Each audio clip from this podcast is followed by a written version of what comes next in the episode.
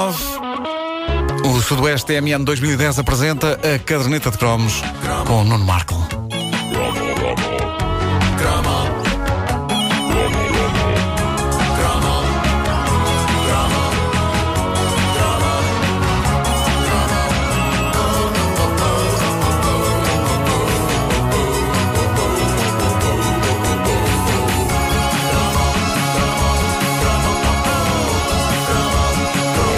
Em 1988, o verão eh, trouxe um verdadeiro maná para as pitas portuguesas, que na altura ainda não se chamavam pitas. Uma pita só passa a ser chamada de pita a partir de dada altura da, da década de 90. A partir das forma? Já perto do fim dessa década, sim. Eh, já. Desconcentraste o homem, Pedro Ribeiro. Desconcentraste o atenção à homem. palavra que eu vou dizer a seguir. Atenção à palavra que eu vou dizer a seguir. A pita só passou a ser pita já no dia a alvar. Vocês sabem que eu gosto de dizer isto. De Albar, sim, sim. Do novo milénio. Eh, na altura eram apenas miúdas histéricas. É um bar onde se fazem negócios Mas- deals. Sim, Deal bar. deals, deal bar. Mas eh, no verão de 88, eh, Tom Cruise mostrou os seus dotes de barman num filme tão nutritivo como um copo d'água, chamado Cocktail. Aruba. Jamaica. Ooh, I wanna take it to Bermuda, Bahama. I wanna- Come on, prima. Sim. Eh, como é que é? Jamaica, I wanna take you. Bermuda, Bahama, come on, pouco prima. em termos de rima, não, Largo. Montego. On. Bom, eh, cá está. Não há dúvida que uma das coisas realmente memoráveis de Cocktail foi este êxito fora de tempo dos lendários Beach Boys, que, se não me engano, já não gravavam há um tempo quando se reuniram para fazer Cocomo. Para fazer Cocomo. Soa muito estranho. Bom, eh, Como? Cocomo foi a, a música que acabou por ficar conhecida como a, a- a cantiga do cocktail. Eh, faltou a esta reunião um dos Beach Boys, o grandioso Brian Wilson. O Beach Boy, ele é. Mas cá em cima. Alma Mata. Vocês possivelmente não sabem eh, qual foi a razão eh, porque ele faltou a esta gravação. É notável. Podia ser porque estivesse desavindo com os outros, mas não. Ele, diz ele, fui avisado muito em cima da hora da gravação e já tinha um compromisso. É a razão mais terra a terra para não estar a cantar num single de sucesso. Já tinha um compromisso. Não sabem avisar das coisas, com tempo. Não Bom, tenho vagar. Seja como for, Cocomó é ornamentado pela voz de anjo de um dos outros irmãos Wilson, que é o Carl Wilson. Paz à sua alma, pois o Carl Wilson já lá está. Já lá está, é uma expressão que vocês sabem que eu também gosto muito. Eh, a canção dos Beach Boys é o que muita gente recorda deste filme, do Cocktail. Um filme que parece melhor do que é quando chega o verão e começamos a lembrar-nos de Tom Cruise e Elizabeth Shue aos beijos em praias jamaicanas. Experimentem ver o Cocktail por alturas de Natal, desastre. Eh, quer dizer, o filme, é, o filme é, é desastroso em qualquer época do ano, mas no fundo era o equivalente cinematográfico aos granizados Fá. Podiam ser maus, mas no verão aquilo escorregava bem. Bom, Cocktail era claramente um filme de miúdas. Chamado não, chick eh, chick flick, era um chick flick, eh, não de forma tão marcada como, sei lá, um Dirty Dancing, mas. Mesmo assim, era eh, marcadito. Era marcadito, Era pois marcadito. era. Mas, mas tinha copos e não sei o quê. Tinha copos, mas tirados ao ar para fazer mortal encarpado. Pois é, pois é, pois é, é verdade. Era uma história de amor passada num destino paradisíaco e, e um dos 533 filmes que Tom Cruise fez na década de 80 em que era um aprendiz de qualquer coisa verdade, com um senhor. mentor mais velho e sábio. Eh, houve alguns filmes bons desta categoria, A Cor do Dinheiro, filme O extraordinário. mentor era Paul Newman. E depois houve filmes maus desta categoria, como Dias de Tempestade, que era com carros, ou Cocktail, que era com copos. Eh, em todos os filmes que fez na década de 80, Tom Cruise queria se ingrar na vida como qualquer coisa. Em Top Gun como piloto de aviões, na Cor do Dinheiro como jogador de snooker, no negócio arriscado como indivíduo que quer fazer amor e no Cocktail como indivíduo que serve bebidas. Eh, ainda bem que ele parou porque iam começar a faltar coisas dignas em que se ingrar a partir do momento em que se faz um filme sobre o duro, competitivo e voraz mundo dos barmen. E eh, sobre o duro e competitivo e voraz mundo do braço de ferro ele já não podia fazer porque o Stallone já tinha feito. Esse já se mo- à frente com esse monumento chamado Over the Top, também dos, dos anos 80. Mas há que fazer as coisas com convicção e se em 1984 todos queríamos ser pilotos de avião à conta do trabalho de Tom Cruise no Top Gun, em 1988... Piloto de avião. Eu queria era a Kelly McGillis. Ah, Hoje em dia tarda demais, porque ela agora Joga noutro que joga noutros campeonatos. Virou é? para o outro lado. É. Ah, virou para o outro lado, que é diferente de já lá Já lá está. está, sim. Já É, diferente torce de já para a lá Espanha. está. Sim, exatamente. Em- Mas à conta disto, em 88, várias pessoas quiseram se ingrar no mundo da mistura de bebidas, que sempre é um bocadinho menos arriscado do que o dos combates aéreos. Embora no mundo dos combates aéreos uma pessoa não tenha de aturar bêbados, uh, o que é um ponto positivo. E daí não sei. Olha ali o Mig! Olha o Mig! Olha, dispara, olha o Mig! Bom, mas centremos-nos em Cocktail. A verdade é que é capaz de ser o filme menos memorável de todos na categoria do chamado filme piroso. Dirty Dancing tinha frases espetaculares para uma pessoa citar, não é? Nobody puts baby in the corner, lá está. Mas Cocktail deixou-nos muito pouco para a história. Lembro-me que uh, passava-se na Jamaica, também em Nova York, mas depois é uma parte grande passada na Jamaica. E lembro-me que não era preciso ver mais do que 10 minutos para perceber tudo o que ia acontecer. Por exemplo, Cocktail é uma boa ilustração de um, de um clichê eterno do cinema a que eu chamo O Mentor Vai à Vida. Há um certo tipo de filme envolvendo aprendizes e mentores em que uma pessoa parece que pressente logo de início: olha, de certeza que o mentor vai à vida, vai patinar. Neste caso, o mentor era um barman experiente e calejado, que era interpretado pelo ator australiano Brian Brown, o que é feito de si. E havia um feeling. FX, efeitos no, especiais. É verdade, FX. É, filme. efeitos mortais. Efeitos mortais. É o português. Bom, e havia um feeling no ar, desde o arranque do filme, de que aquele homem, depois de passar os seus ensinamentos ao jovem Brian Flanagan, que era a personagem do Tom Cruise, ia morrer. E meu dito, meu feito, a dada altura do filme, aquela espécie de Obi-Wan Kenobi das bebidas patina. Mais concretamente, suicida-se, porque os mentores também têm dívidas e uma vida tramada por trás do barulho das luzes, que é um programa da rádio comercial. Eles estão sempre ali. Estão sempre ali os mentores, caídos. Eh, Bom, Cocktail era mais um filme romântico a subir a fasquia para todos os rapazes que queriam impressionar miúdas. Irritava-me que ninguém fizesse um filme romântico em que um rapaz impressiona miúdas a fazer desenhos, porque isso eu fazia. Só que para o cinema desenhos não chegam, não. É.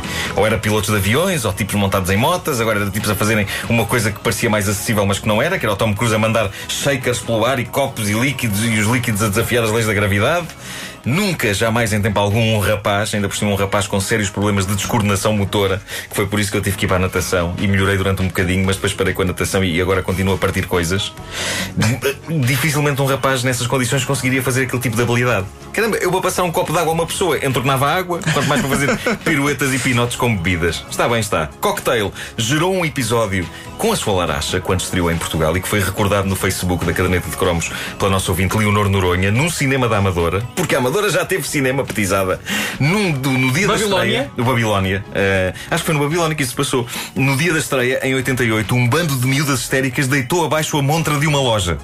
Na ânsia de conseguir ver o último filme do Tom Cruise no dia da estreia, mesmo em primeiro lugar.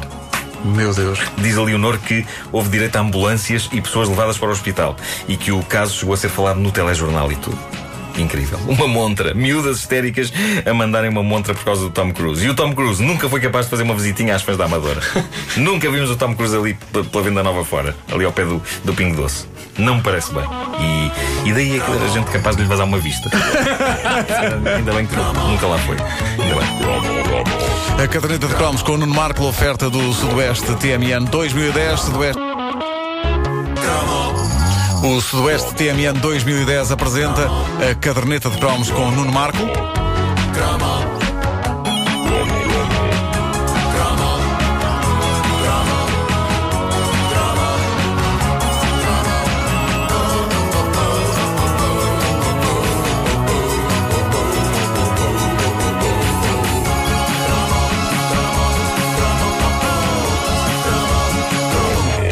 Anos 80 foram a era gloriosa dos bronzeadores. E atenção que digo bronzeadores e não protetores solares. Protetores solares, na altura, era para meninos. Literalmente, para meninos e para meninas. Homem que era homem, mulher que era mulher, besuntava-se em bronzeador e deixava o protetor solar para as crianças da família. O- os anos 80 foram os anos da inconsciência e do perigo. E, ok, sim senhor, sabia-se que muito tempo ao sol era capaz de não fazer muito bem. Mas daí até a pessoa morrer disso. Eu acho que muita gente pensava que era um mito. Como aquele que diz que muito prazer solitário provoca a cegueira.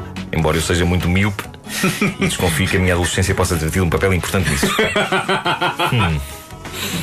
Paraste a tempo. Muita reflexão. Por isso, o que se via mais na praia era pessoas besuntadas em bronzeador, mas muito besuntadas. As pessoas eram como que fatias vivas de pão barradas com o tulicreme da pele. Eram os bronzeadores. Eh, aliás, havia bronzeadores, se vocês bem se lembram, que tinham um aspecto inquietantemente comestível. Alguns deles eram um apetitoso creme castanho que parecia o recheio de um rim. E estou a falar do bolo, não do órgão. Eh, boa parte dos bronzeadores nunca percebi porque cheiravam a coco.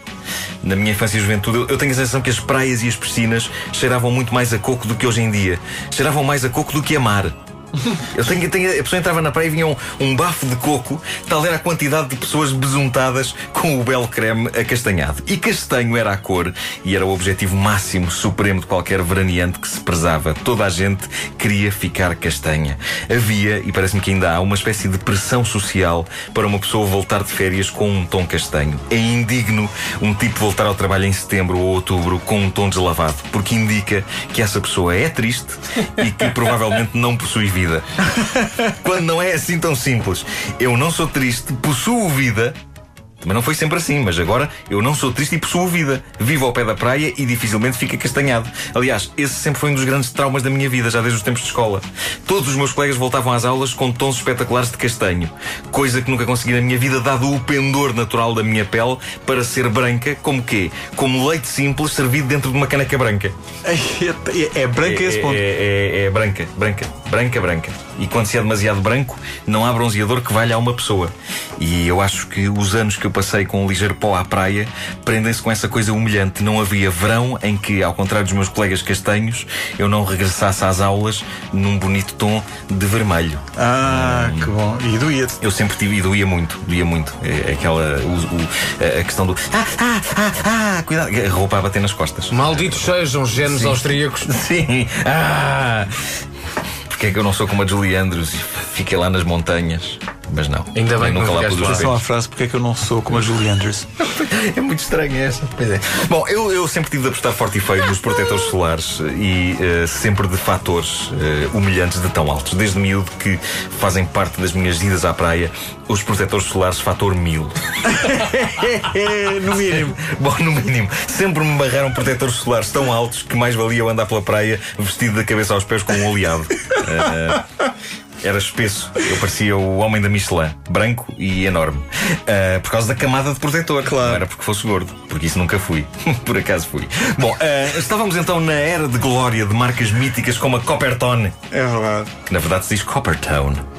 Que é o tom que as pessoas criam na pele. Claro. A, a Coppertone tinha aquela ilustração lendária nas embalagens de uma miúda a quem um cão preto está a tentar tirar o biquíni. Doentio. Mas eh, nem só de coco viviam as variedades de bronzeadores, como recorda o nosso ouvinte Tiago Bruno, havia aqueles feitos de cenoura Sim. e que É, compreensivelmente deixavam uma pessoa cor de laranja. Eu nunca percebi porque é que havia pessoas que, sem serem militantes do PSD, o que talvez pudesse justificar, de certa forma, apreciavam andar por aí no verão passeando-se num bonito tom alaranjado. Ah, mas pronto, uma outra ouvinte nossa, a Susana Constâncio, partilha a memória de um bronzeador feito em casa e que, diz ela, era uma bomba. Para conseguir um extraordinário bronzeador caseiro, o que tinha de ser feito era uma mistura de. Preparem-se para isto: tintura de iodo, óleo de coco e óleo de fritar. O quê? Tintura de iodo? Que combinação magnífica! Eu pergunto-me de que cor ficava uma pessoa depois de se besuntar com isto. A cor Uma- não sei, mas o cheiro. Ui. Incrível, uma coisa certa, em dias de muito calor, uma pessoa podia fritar batatas nas costas. Ia para a praia, levava a batata crua e. Bom, lembro-me também que havia pessoas que acreditavam piamente que se despejassem Coca-Cola sobre o corpo. É verdade. Isso também lhes ia dar um bronze magnífico. Talvez, mas não era só um bronze que lhes ia dar. Penso que qualquer coisa por onde passassem era capaz de ficar agarrada. Ah, mas isto mostra bem os píncaros de loucura a que seres humanos estavam dispostos a ir para ficarem com a cor castanha. Entretanto, percebeu-se o poder destruidor do sol e os bronzeadores desapareceram e deram lugar aos protetores, o que de certa forma foi uma vingança de todos nós, os leitosos, para vocês, os tostados. Eu aposto que vocês ficam castanhos. Vocês ficam castanhos. Sim, sim, sim. Sem sim, ao sim, pisbuim. Pismuim. Eu eu sempre gostei desse nome, nunca soube bem como é que havia de pronunciar. Por isso, quando ia a uma farmácia, dizia quero disto. E o senhor dizia pisbuim. E eu sim, mas eu não acredito que se diga assim. Não fosse Bom. ser um Yolapit. Será que é francês? Um volapit. Um volapit. Como. Não será francês, não será pibuin? Não, pisbuim. Pibuin. É muito ridículo, mas ainda bem que eu nunca disse isto numa loja. Dê-me pibuin. Bom, ahm, seja como for, eu sempre vi o copo meio cheio. Eu sou um otimista e por isso, quando as pessoas me diziam Hehe, parece uma lagosta, eu pensava, oh, pelo menos parece um produto caríssimo, enquanto vocês parecem, parecem bolacha torrada, que é das marcas mais baratas de bolacha, e que ainda é mais barato que a Maria. Menos que a água e sal.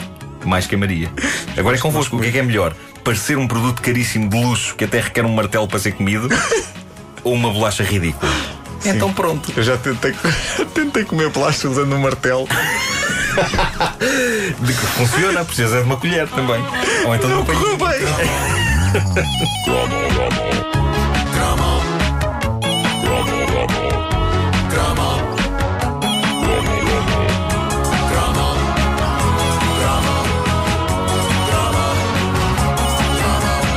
Caderneta de cromos é uma oferta Sudoeste TMN 2010, disponível em podcast em radiocomercial.clix.pt.